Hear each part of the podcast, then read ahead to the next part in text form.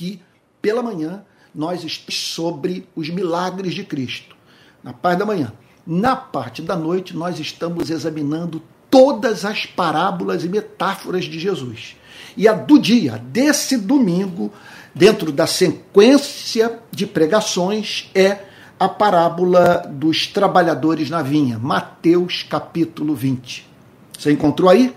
Vamos ter um momento de oração. Pai Santo, como nosso coração se regozija na tua presença. Senhor, porque desde que o conhecemos, nós não encontramos objeto maior do nosso desejo. Nada que seja mais digno da dedicação do nosso espírito, da nossa contemplação, do nosso serviço. Senhor, nós o amamos nós o contemplamos na beleza da tua santidade. Senhor, porque nisso consiste a sua beleza, no fato de tu seres Deus, Senhor, é oposto a todo mal. Tu és um Deus de amor. Senhor querido, nós queremos nessa noite pedir perdão tudo que há na nossa vida que não passa pelo crivo do amor perdoa-nos pelo nosso egoísmo, pela nossa insensibilidade. Perdoa-nos por usarmos pessoas. Perdoa-nos, Senhor, por não fazermos de Ti, Senhor, em todos os momentos da nossa vida, o maior deleite do nosso coração. Perdoa-nos por não termos o Senhor como vínculo de todos os nossos momentos de felicidade. Perdoa-nos quando permitimos que alguma coisa ocupe o seu lugar em nossa vida. Senhor querido, nós bendizemos o teu nome pelo teu perdão. Nós bendizemos o teu nome pelas condições de vida que o Senhor nos proporciona a fim de que o sirvamos neste mundo. Que privilégio, Senhor, poder te servir. Senhor querido, nós pedimos a Ti que nessa noite só abra o nosso entendimento para a compreensão da tua palavra.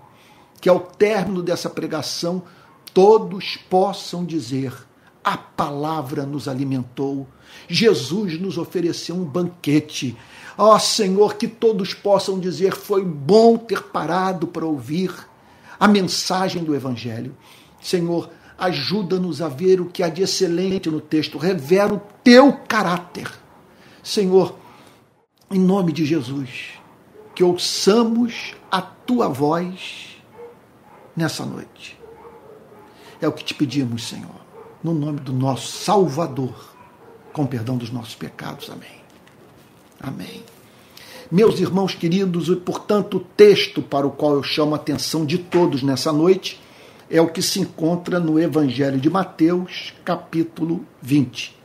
Então diz assim a palavra de Deus porque o reino dos céus, o reino dos céus, que é sinônimo de reino de Deus, o reino dos céus é semelhante a um homem dono de terras que saiu de madrugada para contratar, tra, contratar trabalhadores para a sua vinha. Ele está dizendo o seguinte, o nosso Salvador: olhe para a cena de um proprietário de terras que tem um campo a ser cultivado, sabe? que tem um campo a ser trabalhado, que tem na, na, na, na sua propriedade o que ser ceifado. Olhe para esse homem. E o homem, portanto, que devido à extensão da sua terra, ele precisa de trabalhadores. E, portanto, ele sai para contratá-los, a fim de que esses trabalhadores o sirvam. O sirvam de que maneira? Cuidando da sua propriedade, fazendo com que ela produza riqueza. Então lá está o texto dizendo que o reino dos céus é semelhante, é análogo, que você olhando para essa relação do trabalhador, do grande proprietário de terras, com os trabalhadores, você tem uma ideia do que é o reino dos céus. Então ele é semelhante a um homem dono de terras que saiu de madrugada, ele acorda bem cedo. Há muito trabalho a ser feito. Veja só, essa é uma informação. Há uma outra extraordinária que eu terei o prazer de em breve anunciar. Uma informação inicialmente que nós recebemos é essa: a terra é imensa. Há muito trabalho a ser feito. Ele precisa de quem trabalhe nos seus campos. Portanto, ele pessoalmente sai de madrugada, antes do sol nascer, para contratar tra trabalhadores, trabalhadores para a sua linha. Portanto, havia quem pudesse exercer essa função. Preste atenção nisso. E o dono daquelas terras vastíssimas sai em busca daqueles que teriam o privilégio de a ele servir. Jesus está dizendo o seguinte: olhe para essa relação. Esse, essa é uma das chaves para, vamos assim dizer, a construção, para o entendimento de uma filosofia de história cristã. Para que entendamos a relação de Deus com a humanidade. Esse é um ponto de partida, um deles. Deus pode ser comparado a alguém que olha para esse planeta como algo que lhe é muito caro.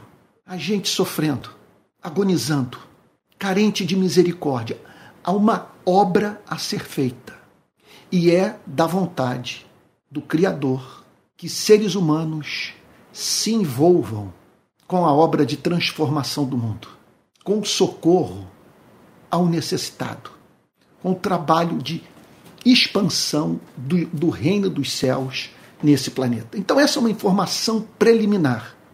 Uma grande, um grande campo, uma imensa extensão de terra a ser cultivada, a necessidade, portanto, de mão de obra para esse serviço e um proprietário de terras. Preste atenção nessa informação, que sai de madrugada em busca de trabalhadores. Quer dizer, o que ele tem a oferecer para as pessoas é trabalho. Verso 2. Vamos prosseguir, que à medida que avançarmos do exame da parábola, nós vamos conhecer alguns dos mistérios, algumas das verdades do reino dos céus. Eu estou muito feliz, eu acho que eu estou hoje visivelmente feliz pelo privilégio de poder expor essa passagem. Na verdade, o que aconteceu comigo foi o seguinte: de ontem para hoje, Deus falou muito comigo. Eu tive momentos muito especiais. Ontem eu tive um momento especialíssimo com Jesus, quando no meu momento de oração eu pensei naquele episódio de Pedro afundando ali no mar da Galileia.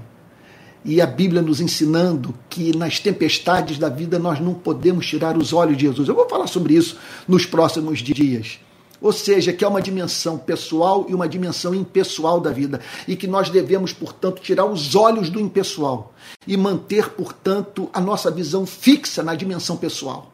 Naquele lado do universo que delibera, que pensa, que age devemos manter os nossos olhos fixos em Cristo. Então aquilo já foi de uma consolação tremenda. E aí então, hoje, agora de, de tarde, fui tomado por muita gratidão a Deus, muito desejo de ser santo, de viver para a glória do seu nome. E aí, ao analisar esse texto, ao me preparar para essa pregação, o meu coração foi aquecido novamente pela palavra de Deus. Então vamos lá, vamos prosseguir. E tendo combinado com os trabalhadores o pagamento de um denário por dia, ele sai de madrugada e encontra logo cedo pessoas disponíveis para o trabalho. Ele as convida e estabelece com elas um preço, faz uma aliança, faz um pacto.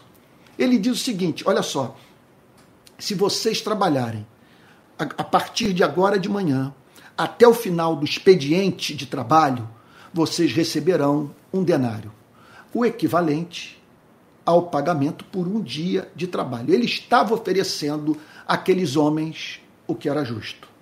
Então, e tendo combinado com os trabalhadores o, o pagamento de um denário por dia, ok? Mandou-os para a vinha. Então aqui o reino dos céus é descrito como a relação de um patrão com o empregado, de um, de um proprietário de terras riquíssimo que manda trabalhadores para vinha. Jesus está dizendo o seguinte: olhe para essa cena. Esse proprietário de terras mandando pessoas para a vinha para trabalhar, para se manterem ocupadas. Olha, essa é uma das faces do reino dos céus, de algo que está em curso nesse planeta. Esse Deus é um Deus que chama homens e, mulher, e mulheres para o privilégio de o servirem. E entre os homens e mulheres desse planeta, aqueles que tiveram o glorioso privilégio de terem sido chamados cedo para dedicarem a totalidade do seu tempo para Deus. Que coisa extraordinária. Então, o texto prossegue dizendo o seguinte: E tendo combinado com os trabalhadores o pagamento de um denário por dia, mandou-os para a vinha. Então, eles receberiam o que era necessário para eles viverem, e eles são chamados assim para se dirigirem para a vinha. Ok? É, e, e, verso 3. Saindo por volta de nove horas da manhã, então um pouquinho mais tarde, ainda de manhã cedo, ok? Jesus descreve esse dono de terras, olha só, por volta das nove horas, ok? Saindo em busca de mais trabalhadores. E ele viu na praça, então lá estavam, na praça da cidade, ali onde as decisões eram tomadas, onde pessoas se ofereciam para os proprietários de terra para trabalhar. Então, ali na praça da cidade, ele se depara com outros que estavam desocupados. Isso é lindo. O dono das terras se depara com pessoas desocupadas. Não estavam produzindo nada, deixando nenhuma marca na história. Não estavam, portanto, fazendo provisão para as suas vidas, para o seu futuro. Estavam, portanto, vendo o tempo se, se escoar pelos seus dedos. Estavam vivendo o oposto da máxima do apóstolo Paulo, remindo o tempo porque os dias são maus. Está lembrado daquele famoso sermão de Jonathan Edwards? O tempo é um bem excessivamente precioso. Porque do seu uso depende a nossa felicidade nessa vida e na vinda. E na vida vindoura. Ponto número um. Ponto número dois. O tempo é um bem escasso. Nós o temos em pouca quantidade. E ninguém sabe o quão escasso é o tempo em sua vida. E lá estavam aqueles homens vivendo uma experiência que é descrita pelo Senhor Jesus como o exato oposto do que Deus quer para a sua e para a minha vida. Deus não quer ninguém desocupado. E aí então a extraordinária pergunta que o Senhor Jesus põe na boca desse dono de terras, cujo, cuja assim a, a identidade ele inventou. É um personagem de uma parábola inventada por Cristo. Portanto, tudo aqui é deliberado, tudo é feito intencionalmente. Cada característica desse dono de terra é reveladora do caráter de Deus. Então ele diz assim que ele, por volta das nove horas, encontra pessoas desocupadas e lhes diz: Vão vocês também trabalhar na vinha. Ele encontra pessoas desocupadas e diz: Vão vocês também trabalhar na vinha. Alguns já foram. Alguns é, tiveram o privilégio de dedicar mais do seu tempo para esse serviço. Mas eu os estou chamando também para a mesma tarefa, porque não faz nenhum sentido que vocês permaneçam desocupados. Então vão vocês também trabalhar na vinha e eu lhes pagarei o que for justo. Jesus, veja só, com isso descreve o caráter desse dono de terras e a relação que ele mantinha com esses trabalhadores. Às nove da manhã, ele chama esses homens para se dirigirem para o campo de trabalho, apenas apresentando-lhes uma promessa. Veja, uma promessa, de certa forma, não muito objetiva, não mensurável, não quantificável.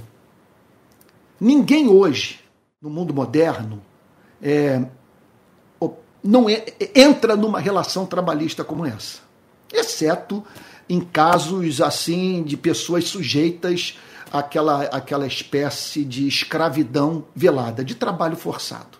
Porque veja só, esse tipo de contrato que Jesus descreve que foi feito entre esse dono de terras e aqueles trabalhadores, sabe? Só podia estar estribado num único fundamento. Que fundamento é esse? Os trabalhadores contratados por aquele proprietário de terras confiavam no seu caráter.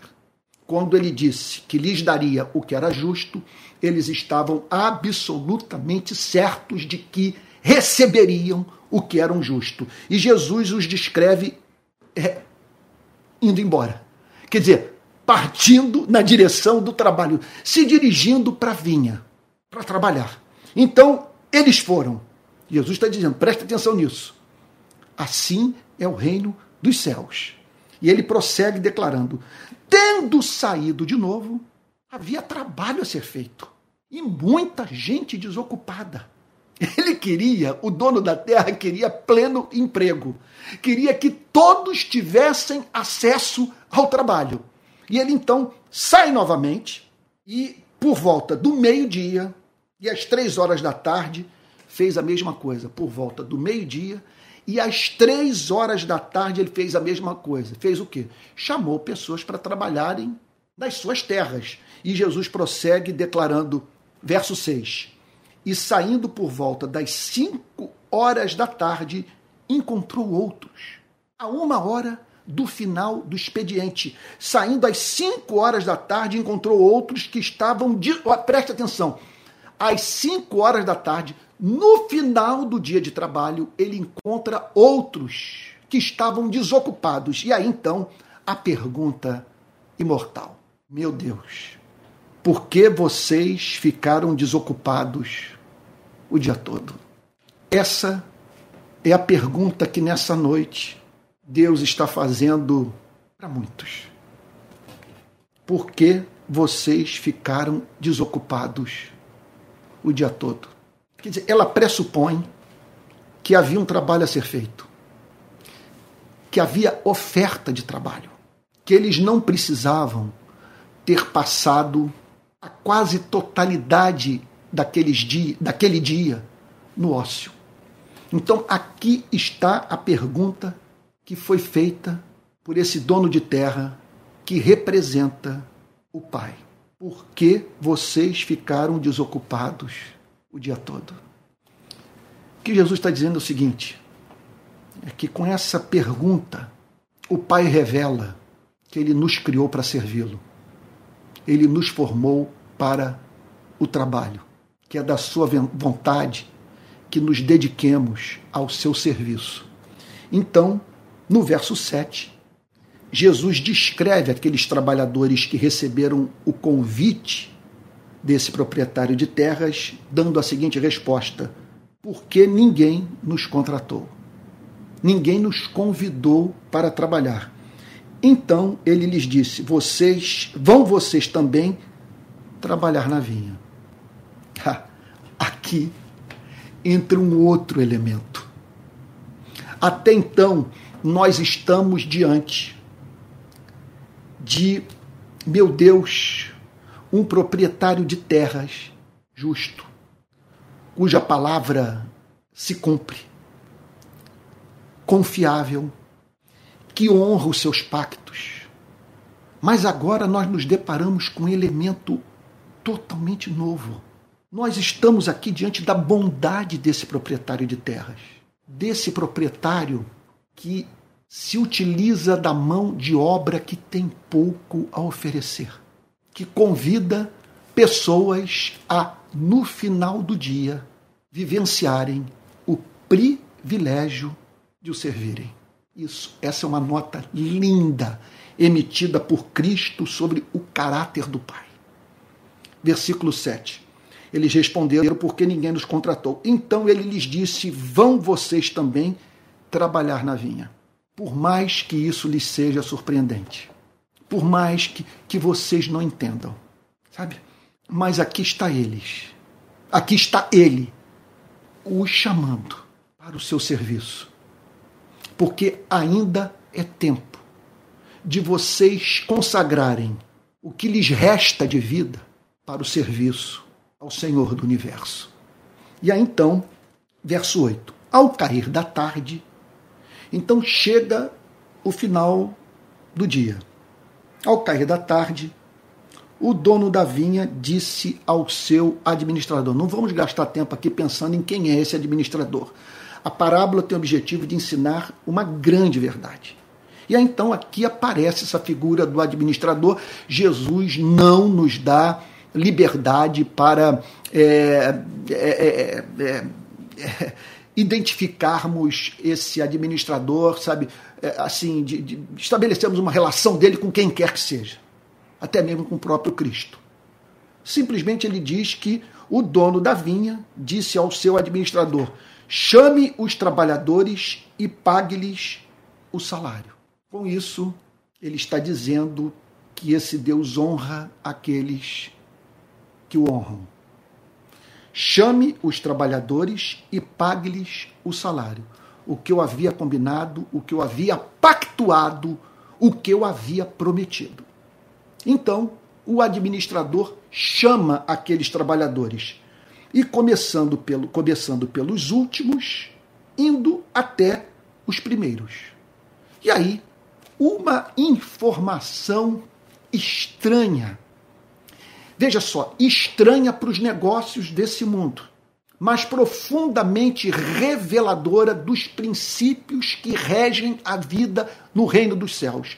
Abro um parênteses aqui para dizer o seguinte: cuidado com a penetração nas nossas igrejas de pessoas com mentalidade do mundo corporativo que tentam importar para a igreja os princípios que regem o funcionamento do mundo corporativo.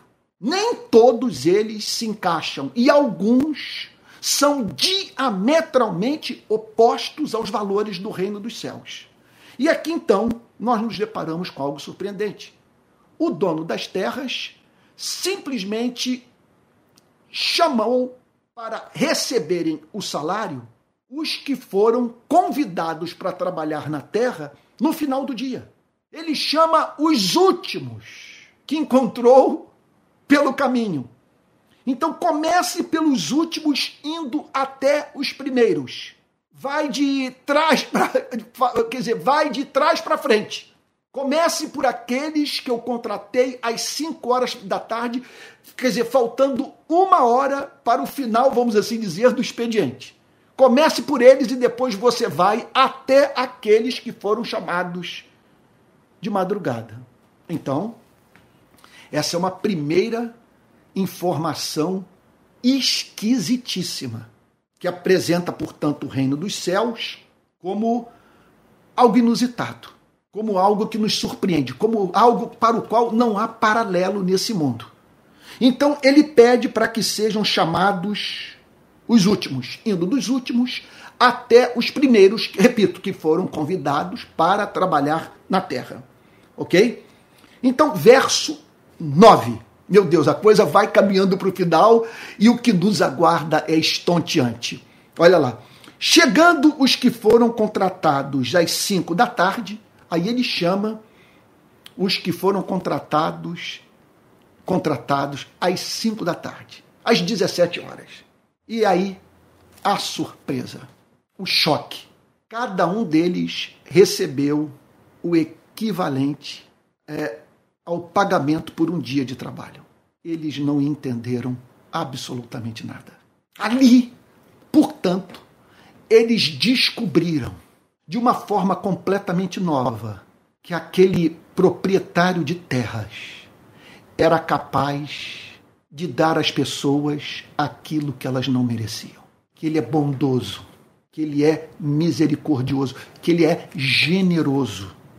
E que por isso nós devemos estar abertos para ele fazer na nossa vida infinitamente mais do que tudo quanto pedimos ou pensamos, conforme o seu poder que opera em nós, conforme diz o apóstolo Paulo. Então, chegando os que foram contratados às cinco da tarde, cada um deles recebeu um denário.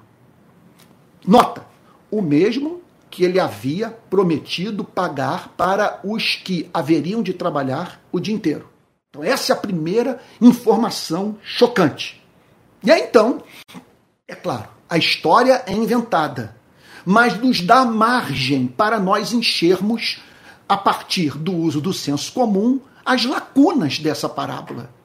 E é claro, pensando numa, quer dizer, pensando numa experiência como essa, sendo, sendo vivida concretamente por seres humanos, nós somos levados, portanto, a crer que os que foram contratados de madrugada esperavam receber mais do que aquilo que havia sido combinado.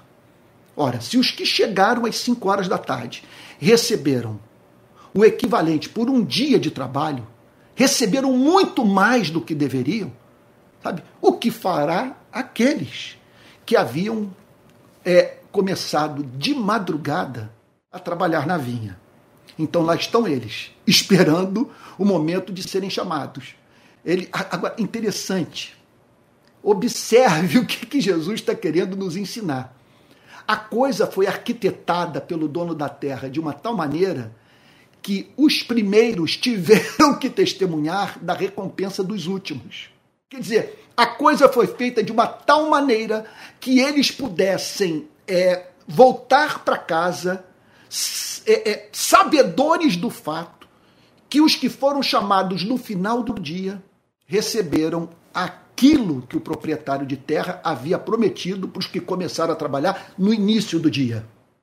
Então, meu Deus, aquilo era para ser um objeto de encanto, de, de, de, de, de felicidade, por eles verem, portanto, pessoas recebendo mais do que aquilo que esperavam receber.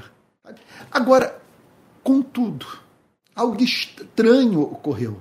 O que deveria lhes causar alegria lhes causou indignação, tristeza. Jesus o descreve da seguinte forma: olha só. Ao chegarem os primeiros, quando chegam os que foram chamados de madrugada, quem são esses os que foram chamados de madrugada? Eu vou me adiantar o final da história porque eu, eu, eu tenho medo de me esquecer do que eu tenho para falar. E o que eu tenho para falar agora é muito importante. Os que foram chamados de madrugada foram os mesmos que tiveram o privilégio de dedicar a totalidade do seu tempo para aquele absolutamente amável dono de terras.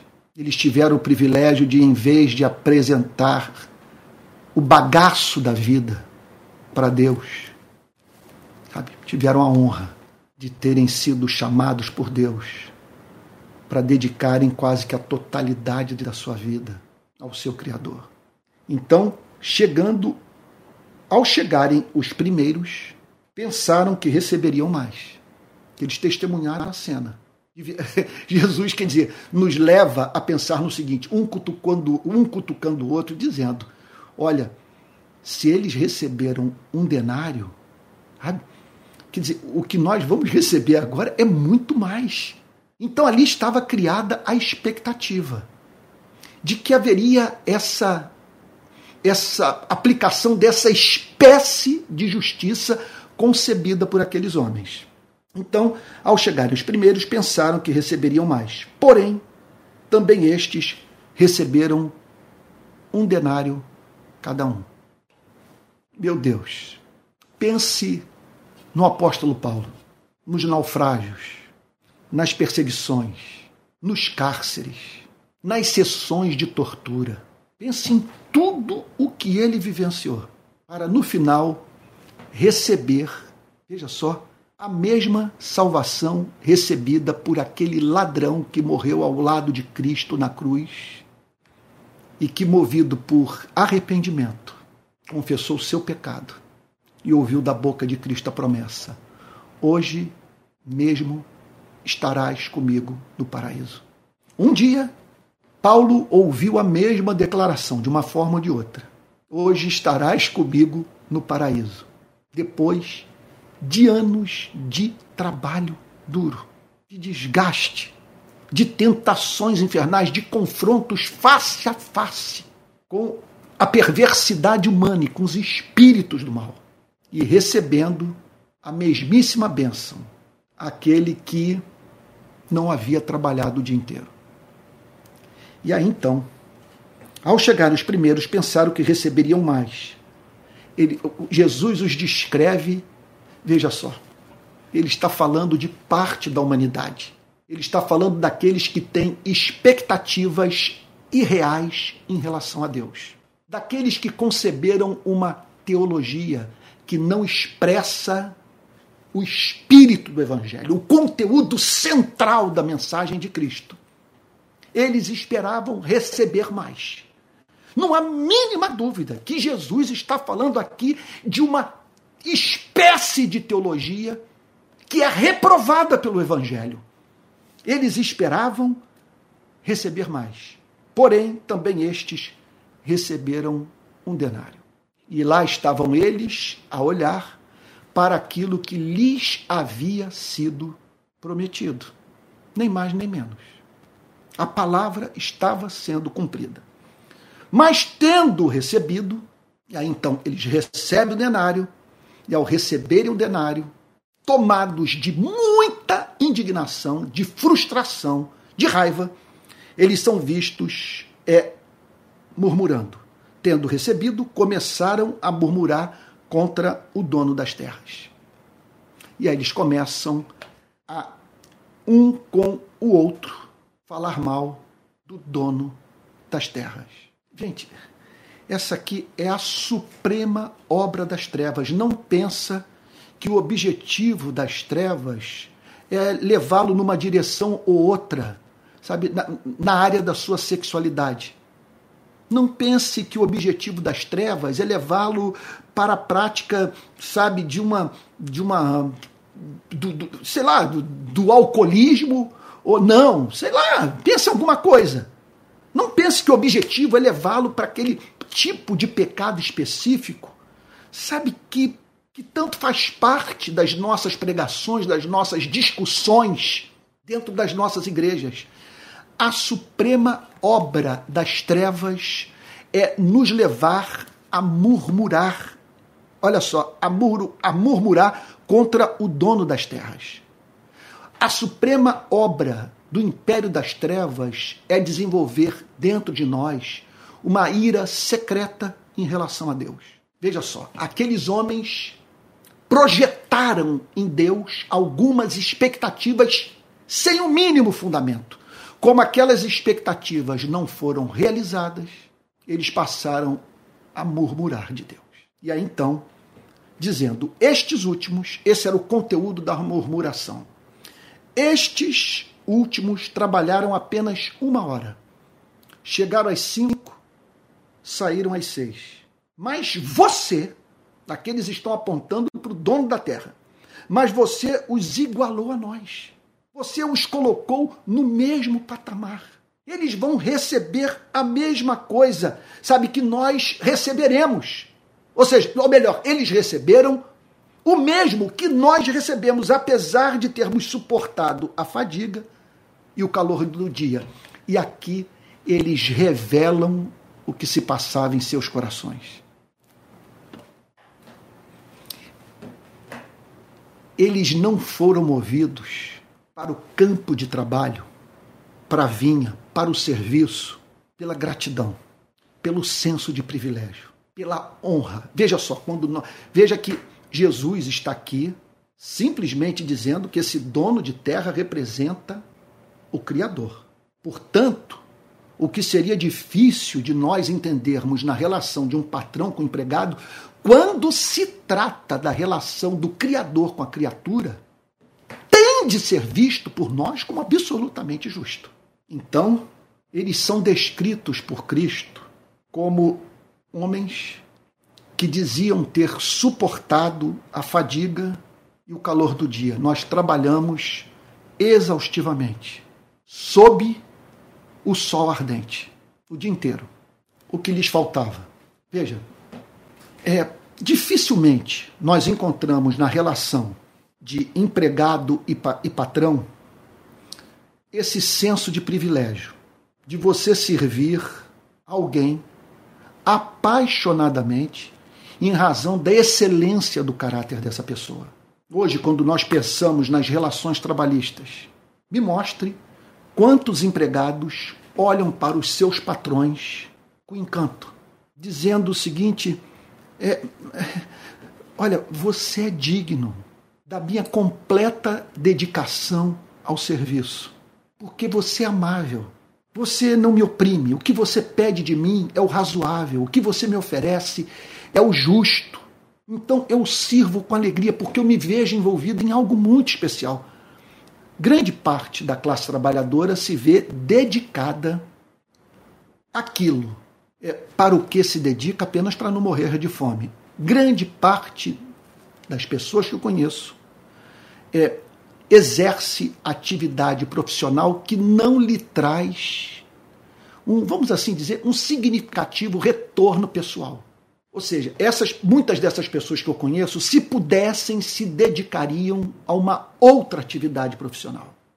Agora, quando nós pensamos que esse dono de terra aqui está representando Deus, nós estamos falando sobre um Deus que chamou algumas pessoas para dedicarem a totalidade da sua vida a Ele, trabalhando é muitas vezes até a exaustão sob o calor do sol. No que se constitui tudo isso? Num imenso privilégio. Porque, primeiro, trabalhar nessa vinha significa produzir riqueza. Significa, portanto, estar envolvido com aquele tipo de trabalho que glorifica o dono da terra que faz, portanto, com que pessoas passem a viver com dignidade, sejam beneficiadas pelo exercício do nosso ministério, do nosso chamado, do nosso dom, da nossa vocação. Você está entendendo o ponto? Então pense no acúmulo de privilégio de você de madrugada ter sido chamado para esse trabalho. Havia graça, havia amor, havia misericórdia. Aquelas pessoas, portanto, é, é, se dedicaram a passaram a se dedicar àquilo que lhes trazia retorno, porque não há mínima dúvida quando Jesus fala sobre esse denário, ele está falando sobre alguma coisa cujo valor ninguém pode calcular. Está para além de tudo aquilo que nós pensamos. Então eles haviam sido chamados para dedicar a totalidade de suas vidas a esse trabalho desde a madrugada, o que significa o seguinte: mais tempo para escrever uma linda biografia com inúmeras páginas. Olha, me permita aqui dar um testemunho, me permita falar algo profundamente autobiográfico.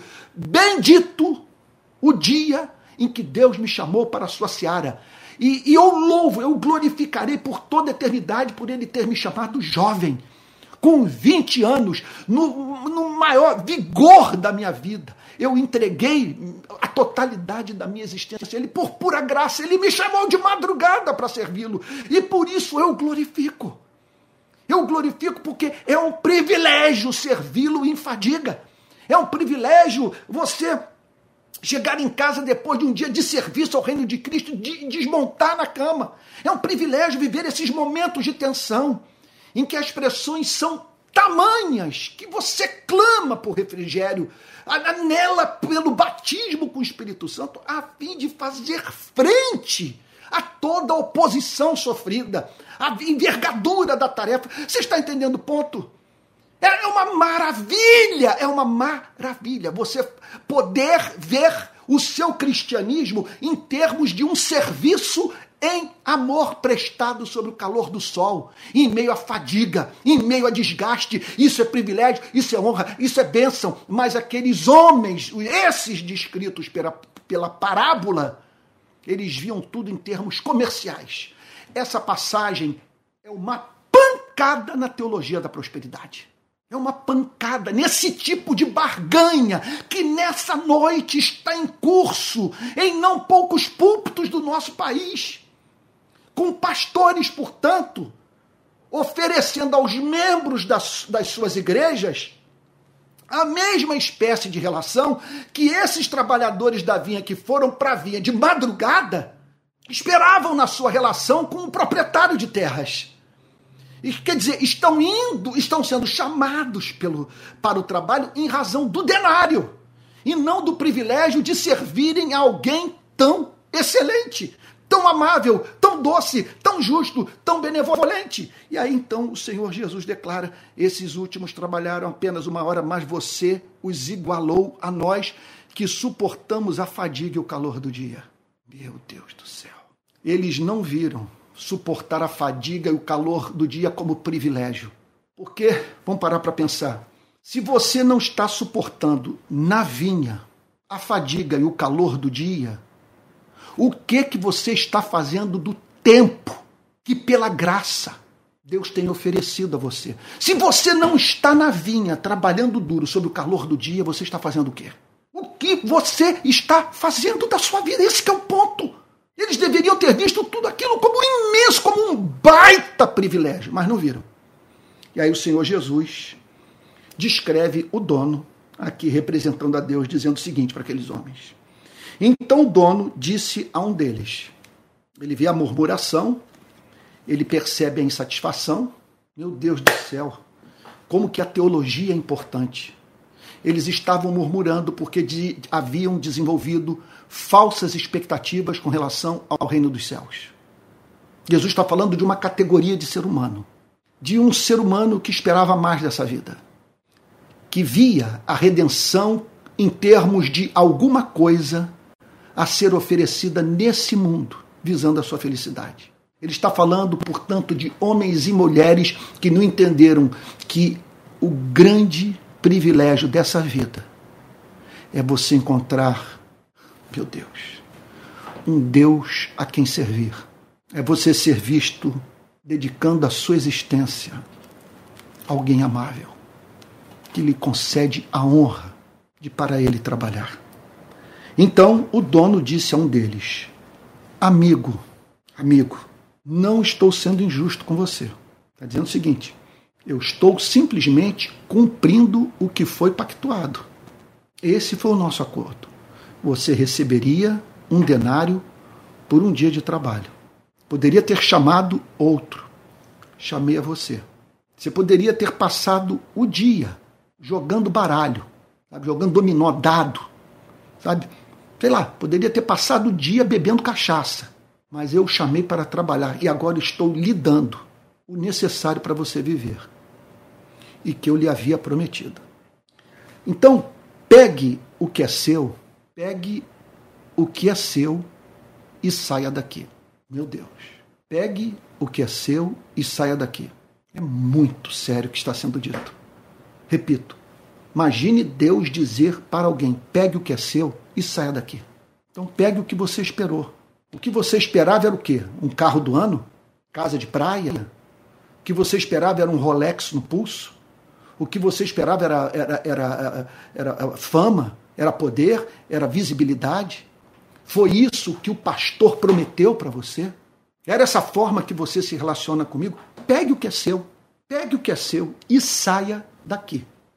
Pois, Jesus prossegue a narrativa dizendo o seguinte: Pois quero dar a este último, ao que trabalhou apenas uma hora, tanto quanto dei a você.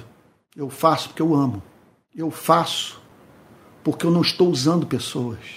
Eu faço porque essa história de chamar pessoas para me servir tem como objetivo dignificá-las, trazer propósito à sua existência. Eu faço porque sou bom. Eu faço porque eu não sou desse mundo. E aí então, pois quero dar a este último tanto quanto devo. Eu quero dar.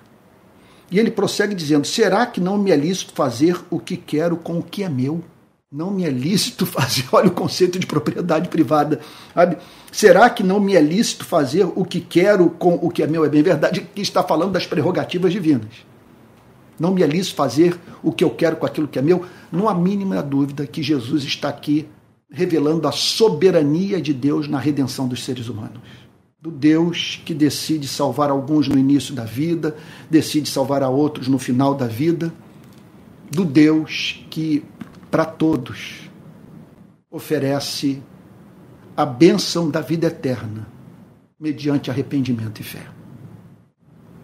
Será que não me é lícito fazer o que quero com o que é meu? Ou você ficou com inveja porque eu sou bom? Meu Deus, ficou com inveja porque eu sou bom. Porque eu sou bom na administração do que é meu. Porque eu permito que pessoas, por pura graça, obtenham aquilo pelo que não lutaram, recebam mais do que deviam porque é da minha natureza tratar as pessoas com bondade e assim, portanto, promover a felicidade dos que me procuram. Quer dizer, em razão da minha forma graciosa de administrar a vida, você vai cair em laço diabólico, invejando o seu semelhante. Quer dizer, em vez de participar da felicidade dele, e celebrar a minha bondade, ficar amargurado por não ter recebido mais do que ele recebeu, muito embora eu tenha lhe concedido o privilégio de hoje ter uma história para contar, uma vez que você dedicou a maior parte do seu tempo para o serviço prestado a mim.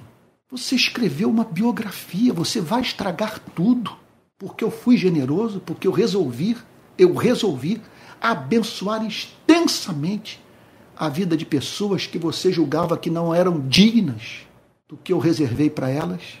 Meu Deus, dois sentimentos dos, quer dizer que nós devemos dois sentimentos que nós temos que exorcizar no nosso coração. Dois sentimentos diabólicos. Duas, olha, eu, eu vou lhe dizer, não pense que o objetivo das trevas é torná-la alcoólatra. O objetivo das trevas é, antes de tudo, produzir esses sentimentos no seu coração. Primeiro deles. Oh meu Deus. É, esse senso de indignação em relação a Deus. Quer dizer, a ideia de que Deus não é justo, que Deus o está tratando com severidade. Isso é diabólico. E o outro sentimento em conexão a esse é o que Jesus chama de inveja, de você ficar amargurado por Deus ter decidido abençoar a vida de uma pessoa numa extensão que você acha que não era justa. O que Jesus está dizendo é o seguinte: que a grande marca do reino dos céus é o amor. É o amor que nos faz servir a Deus apaixonadamente, mesmo que isso implique em fadiga, em trabalhar sob o calor do sol e o amor, que nos leva a, ao regozijo pelas manifestações da bondade de Deus na vida daqueles que receberam para muito além do que mereciam receber. E aí então a conclusão final. Assim, e aí Jesus conclui: os últimos serão primeiros e os primeiros serão últimos. Que ele está dizendo, meu Deus, isso é muito sério. O que ele está dizendo é que a nossa dedicação ao reino dos céus, o nosso tempo de serviço, as renúncias que tivemos que fazer, tudo isso pode se voltar contra nós. Você está entendendo o ponto? De que maneira? Levando-nos a crer que Deus tem dívida a pagar na sua relação conosco.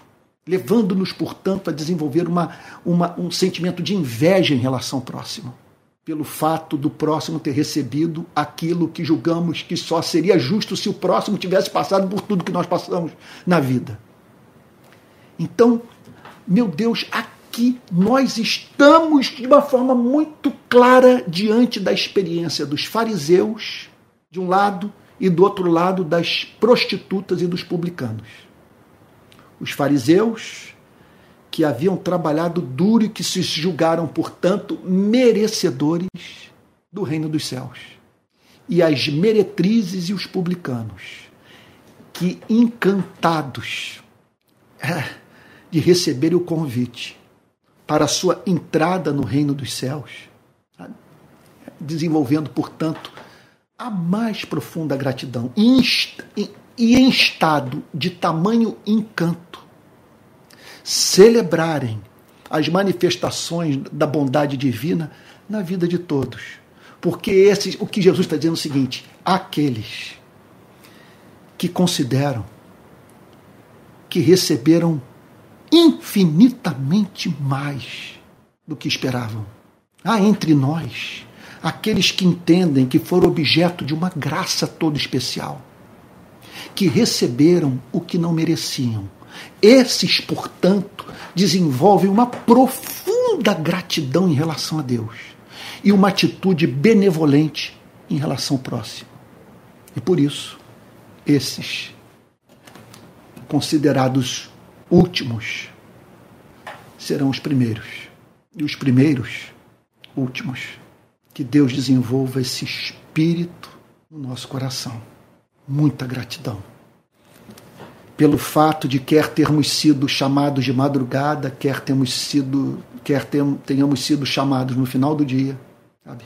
Gratidão porque fomos chamados, porque tivemos o privilégio em vida de o servir e receber por, por um ato de pura graça e bondade a vida eterna. Vamos orar? Pai Santo, aqui estamos nós profundamente tocados pela tua verdade. Senhor, tu és encontrado nesse planeta perguntando aos seres humanos por que vocês permanecem desocupados? Por que não foram trabalhar nos campos? nós agradecemos, Senhor, por, ter, por tu nos concederes o dom da vida. Te agradecemos pelos talentos, pelos dons, pela nossa vocação, por toda oportunidade que o Senhor nos concede de o servirmos, Senhor. E eis-nos aqui. Envia-nos a nós, Senhor, e movidos por muita gratidão. Muita gratidão que nos leva ao amar Gratidão que nos leva a amar o próximo. É o que te pedimos em nome do Senhor Jesus, com perdão dos nossos pecados. Amém. Amém. Irmãos queridos, eu espero que Deus tenha nos alimentado espiritualmente. Mas tenha mesmo. Olha só. Nesse final de culto, hoje você está vendo que eu não estou reunido com o grupo. Nós tivemos um problema que vários membros do nosso, da nossa pequena igreja que se reúne aqui em casa não puderam participar do culto.